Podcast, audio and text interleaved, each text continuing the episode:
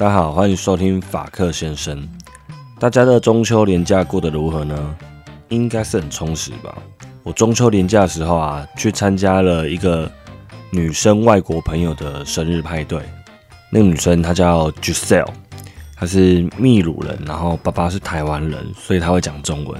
那天我去。参加那 party 啊，就是在他们家里去参加的朋友，全部都是外国人，有德国人、秘鲁、洪都拉斯、蒙古、巴拉圭、阿根廷，都是来自不同国家的人。但是呢，他们大部分的语言都是使用西班牙语沟通，但偶尔会夹杂英文。所以我就是用我很烂的英文加上中文跟他们沟通，因为他们有些来台湾也都好几年，都会讲中文了。所以那天，呃。整个过程，整个生日派对是非常有趣的，而且是有很多观念改变了我的想法。那我来跟大家分享一下我跟这些外国朋友相处以后得到的一些想法，跟大家分享一下。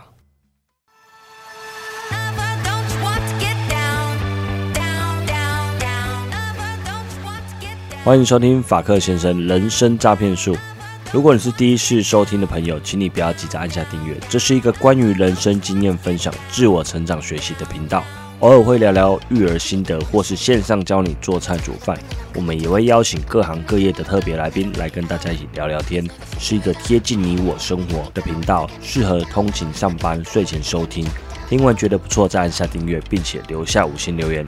录制节目不容易，你的鼓励是我的动力。嗨，大家好，我是法克先生。相信很多人看到今天的标题都会吓一跳，应该让小孩喝酒跟吃巧克力。那这个就是我今天的主题了。那后面我会跟大家说，哦，为什么我会下这样的标题？先卖个关子。话说我中秋节连假去参加外国朋友的生日 party。那刚开始我到了，大家就是很有礼貌的打个招呼，这样子就点点头。那我朋友 Giselle 他就帮我介绍了一下大家的名字。他介绍一轮以后，我实在记不得大家的名字，因为他们的名字都不是英文，或者是不是台湾人很常听到的那些那些英文名字，或台湾人很常取那些英文名字。他不是什么呃 John 啦。Paul 啊，Jerry 啊，Jenny 啊，Julia，就不是，反正就是，呃，好，我随便讲几个，譬如说 Timmy、Donny、Huda，然后什么，我我我真没有乱讲他们的名字，真的就 就是不是我们常听到那一种的。然后呢，那一天他的那个 Giselle 的男朋友有去，然后 Giselle 的妈妈、妹妹也都在，那其他的就是他的一些外国朋友。那我就找个位置坐下，然后跟 Giselle 的男朋友寒暄聊天一下，然后旁边就各国的朋友，那大家就是聊聊天、吃吃饼干、喝一点酒，很正常，就像我们平常庆生那样子，然后听个音乐这样子。接着，呃，晚上十点多左右吧，那个 Giselle 的妈妈跟妹妹就回家了。那等那个妈妈跟妹妹一出家里的大门关起来那一刹那。整个气氛就变了，马上音乐就开始慢慢变大声，那他们就越来越嗨。然后我我真的不知道怎么描述我看了什么画面。我记得我 IG 上面好像有 PO 了，我好像有 PO 线动，就寿星跟一群女生，然后放开着跳舞，是做一些 over 的动作。然后我就觉得哇，就觉得他们在干嘛？太疯了吧，很夸张哎。然后他就跟我说，就是我的生日很无聊。因为前一阵子我刚过完生日，然后他有来参加，就是我的生日聚餐这样子。那其实我的聚餐或是我的庆生，就是找我朋友去九十人餐酒馆，去那边吃吃饭，然后喝喝酒，聊聊天。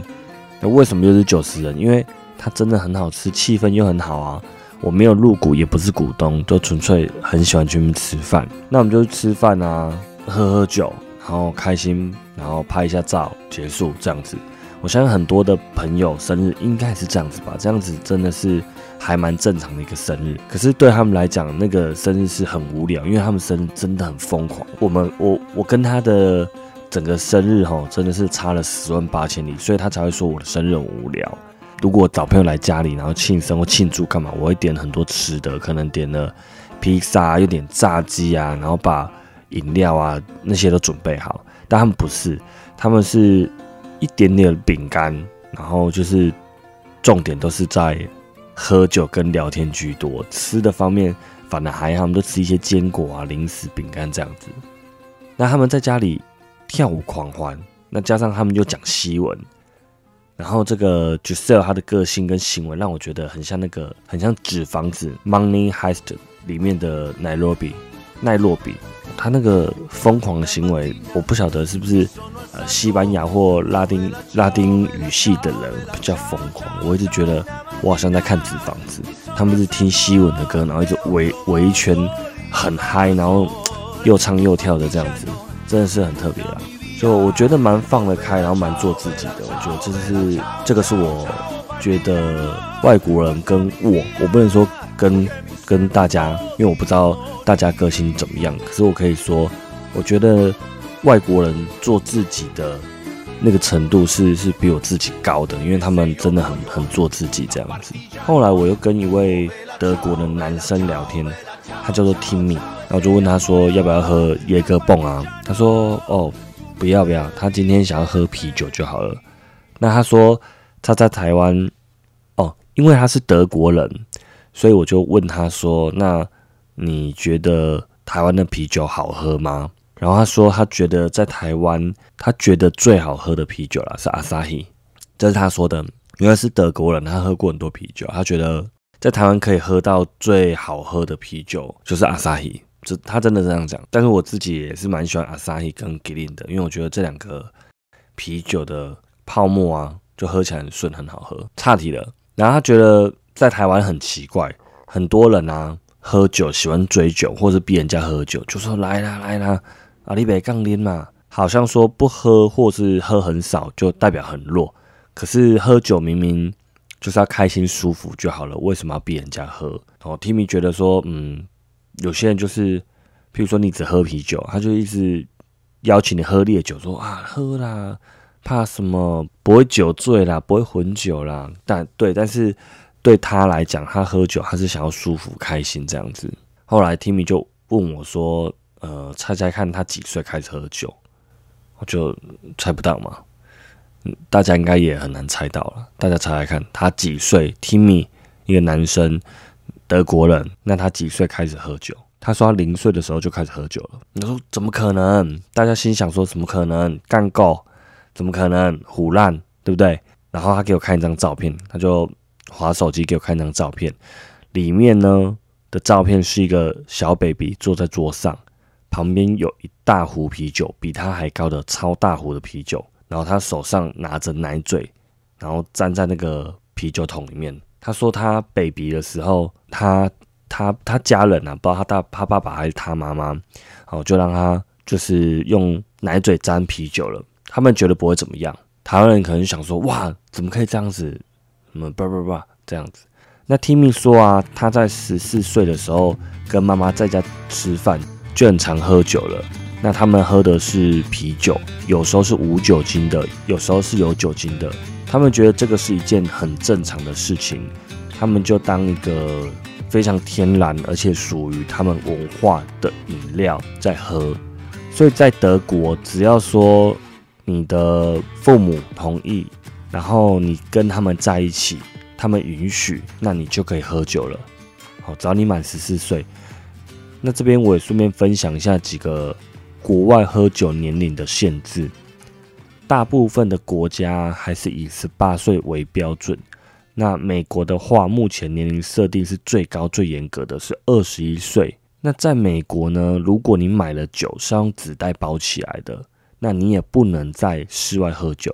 所以他们会会用那个牛皮纸袋把酒瓶包起来，然后直接如果要偷喝的，他就会直接这样喝。那通常他外面都一定会包着纸袋，因为在美国，你在外面啊，反正你不在你家里面，你就不能露出酒瓶。如果你是买完酒要开车啊，你要把酒瓶放在后车厢里面，就是避免你喝酒啦，就是避免你酒驾这样子。但是这么严格的规定啊，我想美国年轻人也绝对不是在二十一岁以后才喝酒，在二十一岁前偷喝酒的人就非常的多。那台湾的话呢是十八岁。台湾的话，你一定是要满十八岁，你才能买酒跟喝酒。但是有些国家很特别哦，是完全禁止喝酒，还有禁止买酒的。那这些国家主要是一些伊斯兰教的国家，譬如说利比亚、苏丹、沙地阿拉伯、科威特、孟加拉、汶莱、巴基斯坦这些。那伊朗的话呢，它允许你在伊朗，然后但你不是。穆斯林的一些种族，他们自己酿的酒，所以有点像是原住民的这种概念吧。那没有任何酒龄限制，就是没有任何喝酒年龄限制跟禁酒令的国家还有地区的话，哦，这个很多，譬如说，呃，阿尔巴尼亚、波兰啊、柬埔寨、澳门、菲律宾，然后斯洛伐克、荷兰、意大利、斯洛维尼亚、马耳他、罗马尼亚。罗塞维亚、挪威、越南，就里面蛮多国家是东欧。那为什么德国人十四岁，然后美国人要二十一岁？这中间相差七岁哦。那绝对不是德国小朋友比美国的小朋友还要更早熟吧？对不对？那是什么原因呢？想想看，为什么呢？其实就是文化上跟思想上的差异。好，那我接下来会解释，呃，什么样子是文化跟思想上的差异呢？那为什么说应该给小孩喝酒呢？我自己是这样子，有时候我在家喝酒的时候啊，我女儿就问爸爸你在喝什么？我也想喝，我就说不行，这是大人的饮料，苦苦的，等你长大再喝。我说为什么你要喝苦苦的饮料？苦苦的饮料不好喝。那我就会说爸爸觉得好喝啊，他就会说哦。可是我想啊，在他心里面啊，一定藏着很大的问号，就是说，爸爸在喝的这个神奇饮料是什么？到底是什么味道？为什么苦苦的，爸爸还要喝？为什么这么好喝？所以啤酒对他来讲，有点像是一个潘朵拉的盒子。他会觉得说，呃，你叫他不要打开这个盒子哦，因为怎么样怎么样，所以里面不能打开。那他更想打开。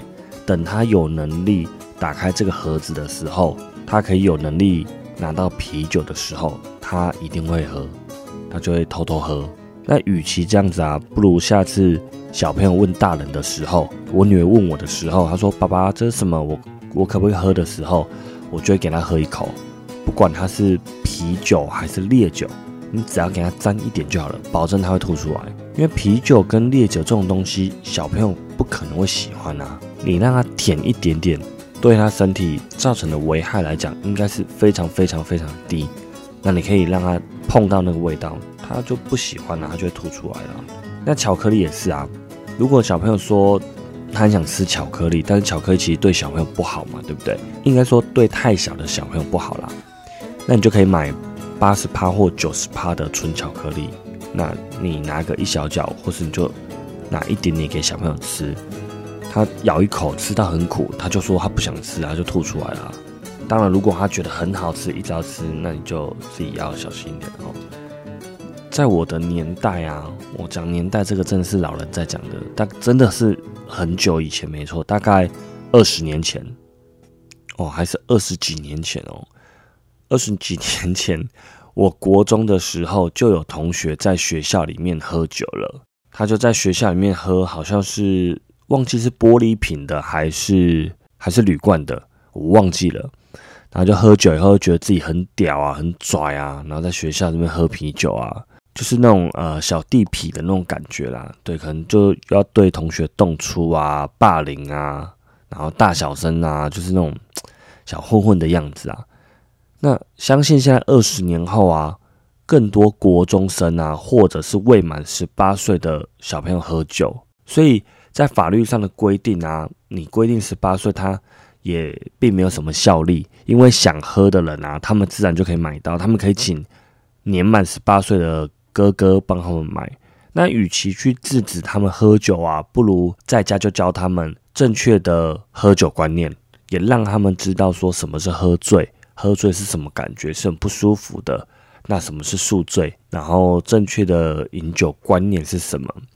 啊，譬如说酒后不开车、不骑车这种东西，那过量饮酒啊，当然是一定是对身体不好的。所以今天法克先生不是要提倡大家喝酒，而是希望大家可以提前给小孩一些正确的观念，类似遇到喝酒这样子的状况的时候，不要像潘朵拉的盒子一样把这个问题给藏起来，把它装起来。因为人类啊，生下来与生俱来就非常充满好奇心，所以你越不让他知道，你越是隐瞒，他越想知道。相信很多人哈，对小朋友都用一招。小朋友如果说他不想洗澡，那有些爸爸妈妈就会讲说：“好啊，那你不要洗澡啊，你今天不能洗澡哦。”或者是你跟小孩说：“来，爸爸抱抱。”然后他就说：“不要，不要，不要。”那你就说。好，等一下不可以抱我，不要过来哦，不要过来，不要过来抱我，他一定会过来。他小朋友的或是人类习性就是很喜欢好奇啊，然后然后反着做之类的这样子。所以你给予他们正确的喝酒跟知识观念，会比完全制止他们好。因为你一直制止，反而会让他们充满好奇，很想做。但是如果说你合理在你的范围可控之内，让他去尝试，让他去认识，那我觉得会比较好。那当然不止喝酒了，还有很多事情要教育小孩的观念跟想法方法都需要调整跟学习。例如说性教育，哦，打手枪自卫这种小朋友长大都会遇到的话题。那东方人真的都比较难启齿跟开口跟小孩聊这些。那与其让他们好奇自我探索，然后不小心得到错误的知识，或者是不小心在。国中就在他非自愿下跟别人发生性行为等等的，或是怀孕，不跟他讲，不如好好的教他怎么去保护自己。那还有很多外国人跟台湾人不一样的想法，那之后有适合的主题再跟大家分享，或者是你们有想听听看外国人是怎么想这件事情的，我也可以邀请他们一起来法克先生上面聊聊，就是这些话题。最后啊，还是要提醒大家，未满十八岁请勿饮酒。要喝酒呢，去找你的爸爸妈妈一起。你可以问你爸爸妈妈说：“呃，我真的很想知道这个啤酒是什么味道，那我可不可以试试看这样子？”那我相信你的爸爸妈妈应该现在的大人都比较开明一点，他一定允许你就是喝个一小口，喝喝看是什么味道。我觉得这应该是 OK 的啦。像德国，他们就是从小就喝啤酒长大嘛。那像刚刚我讲的一些国家，东欧那一些，他们有一些是自己家里是有酿红酒的酿酒厂，所以他们都会说他们是喝自己家里酿的酒长大的。他们从小可能就在餐桌上就喝葡萄酒，对于一些欧洲人、东欧、西欧的人来讲是非常正常的事情，这就是他们的文化之一。他们平常就会在。餐桌上配红酒，所以说国外的一些想法跟观念其实蛮不一样的啦。那我自己是觉得还蛮喜欢的，所以跟大家分享一下。所以下次你的小朋友问你爸爸这个是什么，妈妈这个饮料是什么的时候，那你就大方的跟他讲这个是酒，那你可以试试看，相信会有不一样的互动。谢谢大家今天的收听，我是法克先生，我们下次见，拜拜。